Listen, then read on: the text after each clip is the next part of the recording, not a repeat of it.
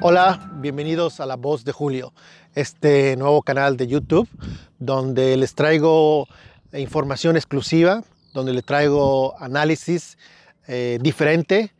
Eh, mi nombre es Julio Cerroa. Eh, me pueden seguir a través de Twitter en arroba Julio Cerroa.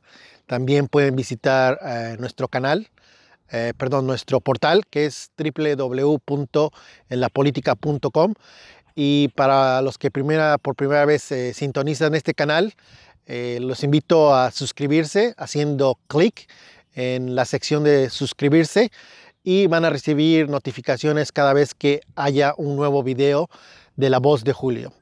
Eh, para los que no me conocen, les digo brevemente que soy Julio Cerroa, un reportero 100% independiente. He hecho investigaciones periodísticas que han sido publicadas en diferentes medios. Eh, el día de hoy estoy transmitiendo desde una zona muy importante en la provincia de Ontario, Canadá. Es una zona agrícola.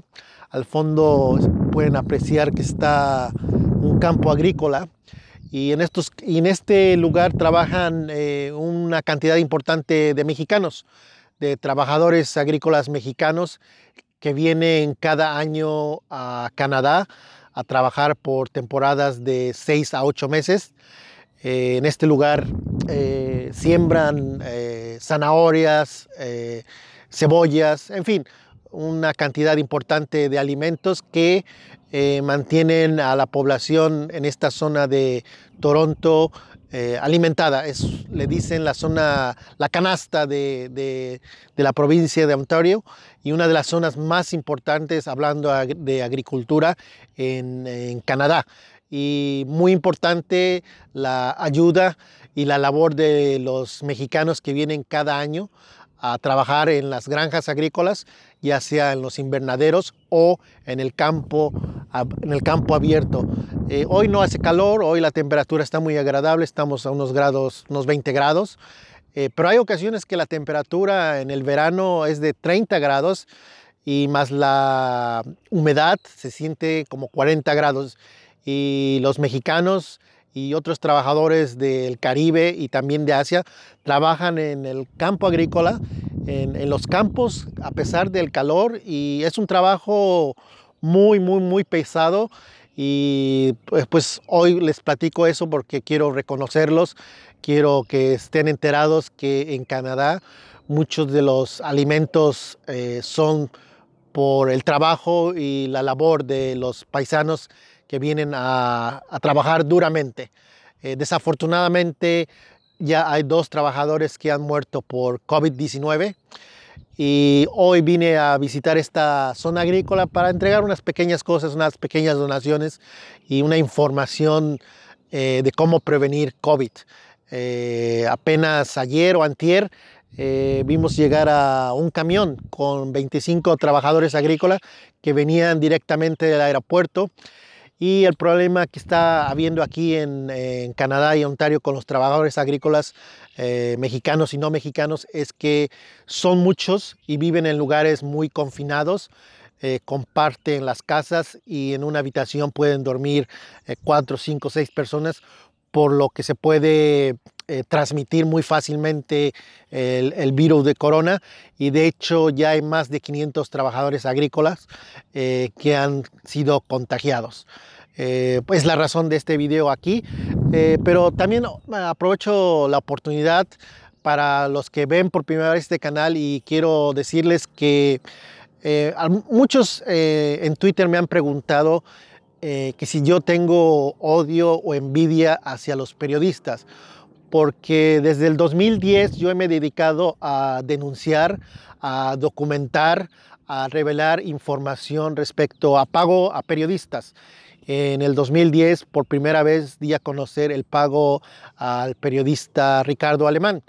Y recuerdo que 2010, 2011, no tengo la fecha exacta, pero por ahí ya casi 10 años, eh, que el periodista contestó primero diciendo que era una mentira, que era una calumnia, que era un, este, nombre homónimo eh, y que no era él, Ricardo Alemán, el que había recibido. Después aceptó que sí era el, el, que había recibido el pago por parte del gobierno de Calderón, pero que era por un servicio de publicidad y que se justificó. Pero me acusó de que yo estaba trabajando para López Obrador y que era una campaña orquestada por López Obrador. Pero él no ha sido el único periodista o reportero que tras mis revelaciones trata de inventar que es una cosa personal. Lo mismo fue en el caso del periodista y conductor de Radio Fórmula, cuando yo di a conocer información sobre sus propiedades, sobre los pagos que recibió, también dijo en la radio, en su programa de radio, que yo era parte de una campaña de propaganda eh, desde Chicago que me dedicaba a, insultar y a promover eh, desinformación. No recuerdo exactamente las palabras que dijo, pero básicamente que yo me dedicaba como un porro a atacar a los periodistas. Eh, y eso fue porque yo revelé que había recibido miles y miles de millones de pesos del gobierno, entonces de Peña Nieto. También revelé que él es propietario de varios departamentos en Miami eh, y me imagino que no le gustó. Eh, y también, les repito, se enojó. Otro de los periodistas que yo también he revelado información sobre pagos a López Dóriga, a Ricardo Alemán, a Pablo Uriart, de hecho, publiqué en la revista ah, Proceso el top 10 del chayote, eh, un eh, texto ahí que todo lo pueden consultar en el 2018, lo publiqué ahí. Y de ahí un periodista que se llama Ricardo, ah, no Ricardo, uh, Raimundo Riva Palacio, eh, también se quejó que esto era una campaña orquestada para desprestigiar a él y a los periodistas que estaban ahí señalados. Lo mismo dijo José Cárdenas, que era una campaña para desprestigiar. Eh, y es decir, todos los periodistas que yo he evidenciado, mm, algunos niegan la información, pero como la documento es difícil, se van con el argumento que es una campaña, un complot contra ellos, porque son periodistas incómodos, según ellos quieren a Dan entender eso, pero todos sabemos que son periodistas que siempre han vivido del erario y siempre han sido eh, gobiernistas. Eh, pero del lado de la izquierda también he evidenciado a periodistas, eh, por eso es que digo que yo no tengo odio ni es una agenda personal contra ningún periodista en particular. He revelado pagos también al periodista Julio Hernández, mejor como, conocido como Julio Astillero, y él hizo lo mismo. Él creó una especie de complot que habían fuerzas oscuras para tratar de intimidarlo. Eh, y no había ninguna fuerza oscura, sino que yo encontré información porque mi objetivo es revelar que muchos periodistas dicen una cosa por un lado, pero en el caso de eh, Julio Astillero, yo pude probar que había recibido eh, su compañía eh, dinero público del gobierno de San Luis de Potosí. E inclusive llegó a inventar que había, que García Luna estaba detrás de mí, lo cual es una tontería. Eh, pero en fin, eh, no tengo odio para los periodistas, no tengo odio para los reporteros. mi único objetivo es informar y dar a conocer que en mucho los periodistas han sido cómplices de la situación del país. Es por eso que yo creo importante que es vital informar que muchos de ellos han vivido del erario y que su silencio, su complicidad, su complicidad ha afectado al país. En mucho ellos son responsables de lo que pasa hoy, de la tragedia, de los índices de violencia, porque han solapado. Ellos han sido cómplices de malos gobiernos han callado cuando, cuando tenían que informar y enfrentar al poder y hoy que ya no reciben dinero, de repente ya son críticos del gobierno, pero en realidad lo que están criticando es que ya no les dan dinero. Ellos quisieran regresar al pasado donde se les pagaba miles y miles de millones de pesos. Eh, entonces, repito, no tengo ningún odio, no es una agenda personal, es un trabajo periodístico que yo he venido haciendo desde hace hace casi 10 años. Eh, empecé desde mi portal en empezando con publicaciones muy simples. Eh, nunca he sido financiado por ninguna institución pública.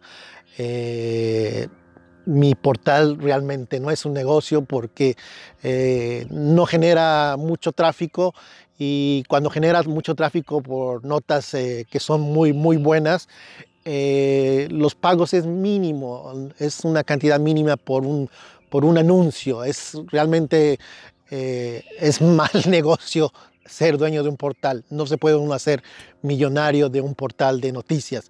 Eh, pero mi objetivo, mi meta y mi motivación es informar de cómo muchos periodistas se han enriquecido como el caso de López Dóriga, como el caso de Enrique Krause, como el caso de Héctor Aguilar Camín.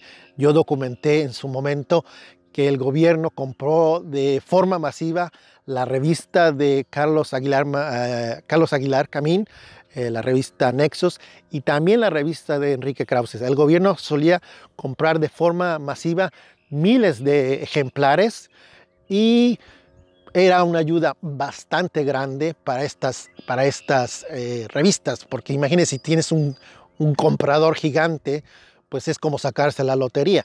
Y es por eso que estos personajes, Camín, Héctor Aguilar Camín, Enrique Krause, quieren que regrese ya sea el PRI o el PAN o el PRIAN con sus filiales de MC o lo que queda todavía del PRD.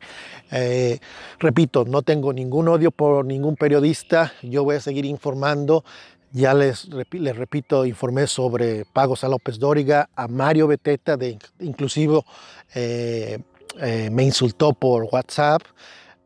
también he revelado información de Ricardo Riva Palacio, Raimundo Riva Palacio, de casi 25 periodistas. En, su momento eh, revelé un top 10, no un top 10, un top 25 de periodistas mantenidos. Esos 25 periodistas que publiqué hace años coincide con la lista que dio a conocer el gobierno hace no mucho.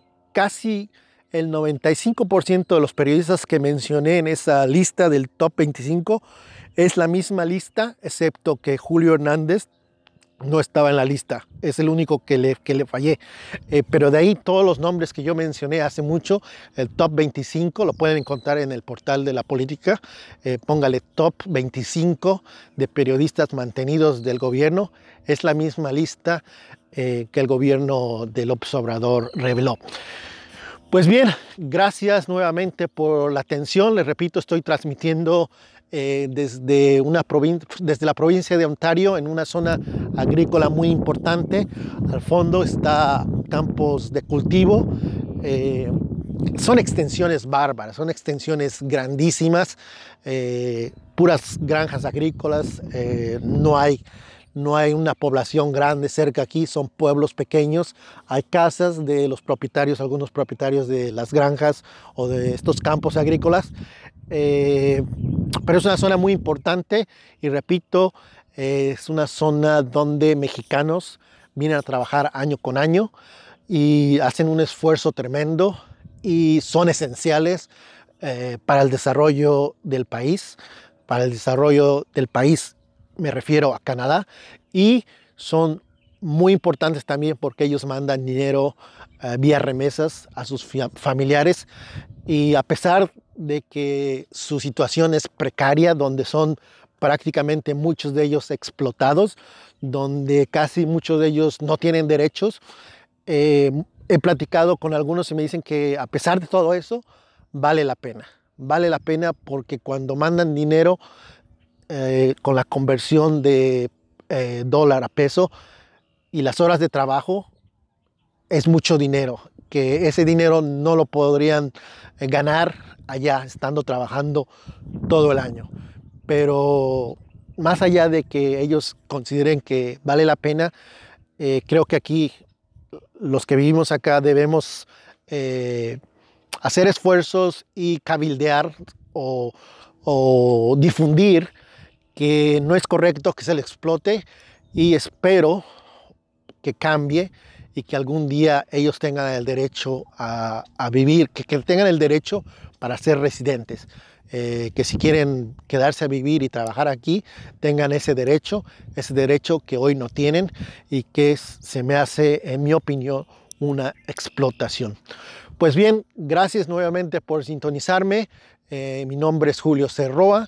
Me pueden encontrar en Twitter a través de arroba Julio. Y para los nuevos suscriptores, muchísimas gracias. Para las personas que dejan eh, comentarios, leo sus comentarios. Muchas gracias. Trato de responder.